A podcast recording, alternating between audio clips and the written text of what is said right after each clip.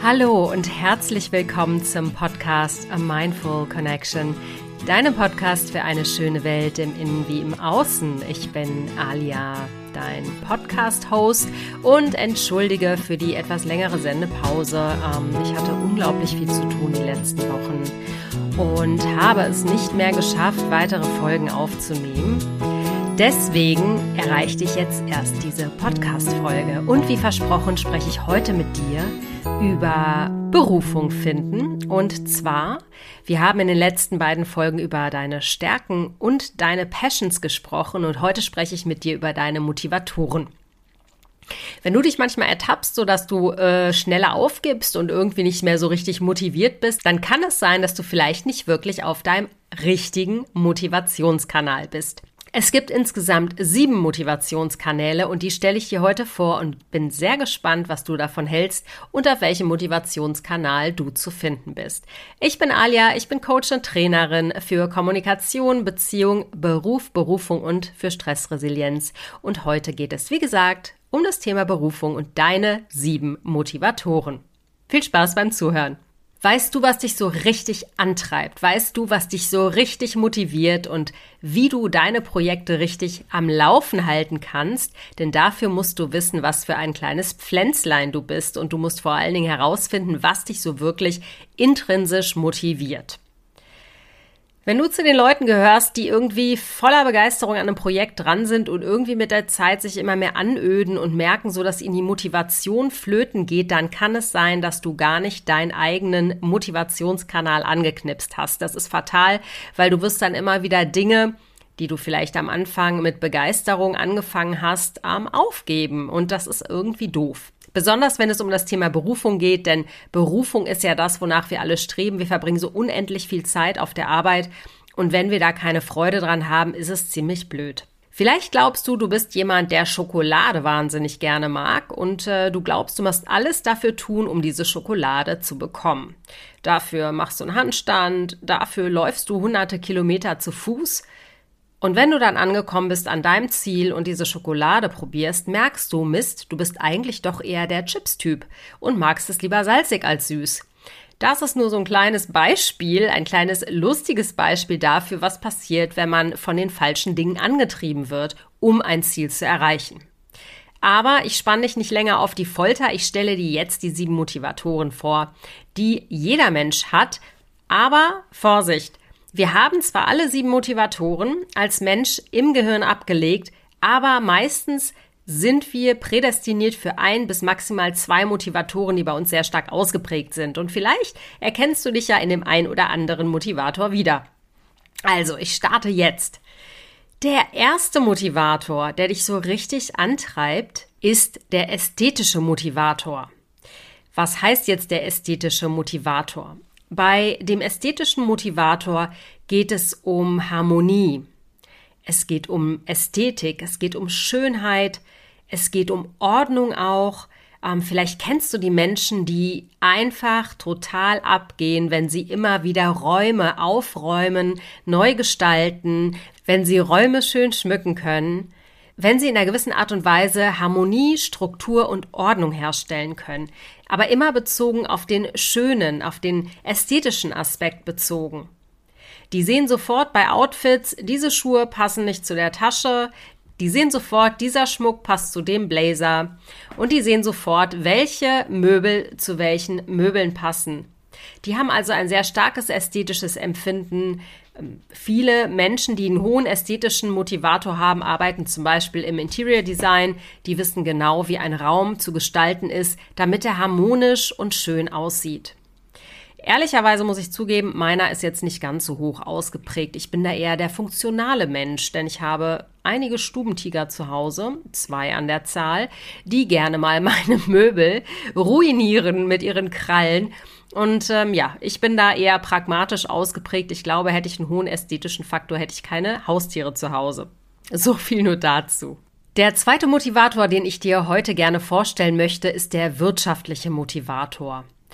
Und möglicherweise ertappst du dich jetzt bei dem Gedanken, ah, nee, wirtschaftlich bin ich gar nicht motiviert, ich bin doch ein guter Mensch. Und da hast du dich dann quasi schon mal direkt ertappt, denn Geld geht oft nicht einher mit Menschen, die sich für gute Menschen halten oder spirituelle Menschen halten. Ähm, Geld hat oft für viele Menschen so einen negativen Beigeschmack.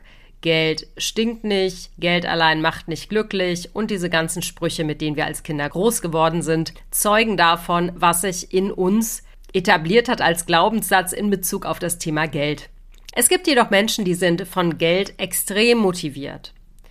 Und da ist gar nichts Verwerfliches dran. Wenn du gerne Ruhm hast, Macht hast, die Kontrolle hast, wenn du auf materielle Güter stehst, wenn du auf viel Kohle stehst, ist das gar nichts Verwerfliches. Für einige Menschen ist das der Motivator, für den sie morgens aus dem Bett springen. Ich liebe Geld, aber mein Motivator ist Geld definitiv nicht ganz so.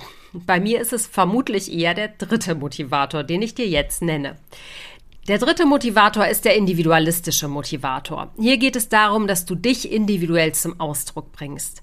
Das kann sein, dass du total auf Töpfern stehst und unbedingt dich in der kreativen Form des Töpferns ausdrücken möchtest. Wenn du einen hohen individualistischen Motivator hast, dann geht es darum, dich selbst auszudrücken. Dann geht es um Selbstverwirklichung im weitesten Sinne. Der vierte Motivator ist der politische Motivator. Was heißt das jetzt genau? Das heißt nicht, dass du unbedingt nach einer politischen Karriere strebst. Das hat eher was damit zu tun, dass du die Welt verändern möchtest, dass du Einfluss haben möchtest. Du möchtest Einfluss auf das Weltgeschehen haben und du möchtest bestenfalls die Welt positiv beeinflussen und Gutes in die Welt bringen. Du möchtest also deinen Einfluss ausweiten, ausbreiten und möchtest etwas zu sagen haben auf der Welt. Das sind, wie gesagt, nicht immer nur Politiker. Das ist so ein bisschen ähm, dünn. Aber es geht darum, dass du deinen Einfluss in der Welt ausdehnst. Der fünfte Motivator ist der altruistische Motivator. Altruismus ist das Gegenteil von Egoismus. Und ein Mensch, den man als klassisch altruistisch motiviert sehen kann, war Mutter Teresa. Allerdings unter Vorbehalt. Man weiß nicht, wie die äh, gute Frau aufgewachsen ist. Denn man hat Tagebücher von ihr gefunden und da war sie ein ziemlich unglücklicher Mensch. Also Altruisten ziehen eigentlich sehr viel Positives daraus, anderen Menschen zu helfen. Typisch sind zum Beispiel diese ganzen Care-Berufe, die Pflegeberufe die leider recht unterbezahlt sind. Aber das sind so ganz klassisch die Menschen, die altruistisch motiviert sind. Daher ist zum Beispiel bei Mutter Teresa die Frage, war das wirklich ihr Motivator oder war das nur ein Glaubenssatz, dem sie gefolgt ist, dass äh, sie dienen soll und altruistisch sein soll? Und war sie eigentlich eher geprägt von einem anderen Motivator? Man wird es nie erfahren. Mutter Teresa ist ja jetzt schon seit einigen Jahren tot. also wenn du so deine Motivation daraus siehst, anderen Menschen zu helfen, zu dienen, zu umsorgen, Fürsorge zu betreiben, dann hast du vermutlich einen hohen altruistischen Motivator. Der sechste Motivator ist der regulatorische Motivator. Und im Wort steckt es auch schon drin, es geht hier um Regeln, es geht um Ordnung, es geht um Struktur. Das sind so zum Beispiel die klassischen Unternehmensberater, die in Unternehmen, in Firmen, Companies gehen und ein komplettes Chaos vor sich finden und die stehen total darauf, in diese Companies Struktur und Ordnung zu bringen. Menschen, die regulatorisch motiviert sind, gibt es auch oft in IT-Berufen oder in Naturwissenschaften. Die bringen gern Struktur in Angelegenheiten. Stell dir mal den Chemiker vor, der quasi irgendwelche Substanzen in chemische Formeln bringen möchte. Oder ein Softwareentwickler, der aus Chaos Algorithmen macht und diese wiederum sieht man dann am Ende in einer App. Also auch das ist Struktur, das ist Regelwerk, das ist Ordnung. Und Menschen, die es lieben, Struktur zu generieren, ähm, Ordnung zu schaffen, aber nicht so wie die Ästheten, sondern tatsächlich im Chaos die Logik und die Struktur herausfinden. Das sind Menschen, die einen hohen regulatorischen Motivator haben. Der siebte und letzte Motivator ist der theoretische Motivator. Das klingt total boring, aber ich muss sagen, der ist bei mir, glaube ich, relativ hoch ausgeprägt. Und zwar sind das Menschen, die es lieben, Wissen anzuhäufen, die es lieben zu lesen, die es lieben, sich neue Dinge anzueignen.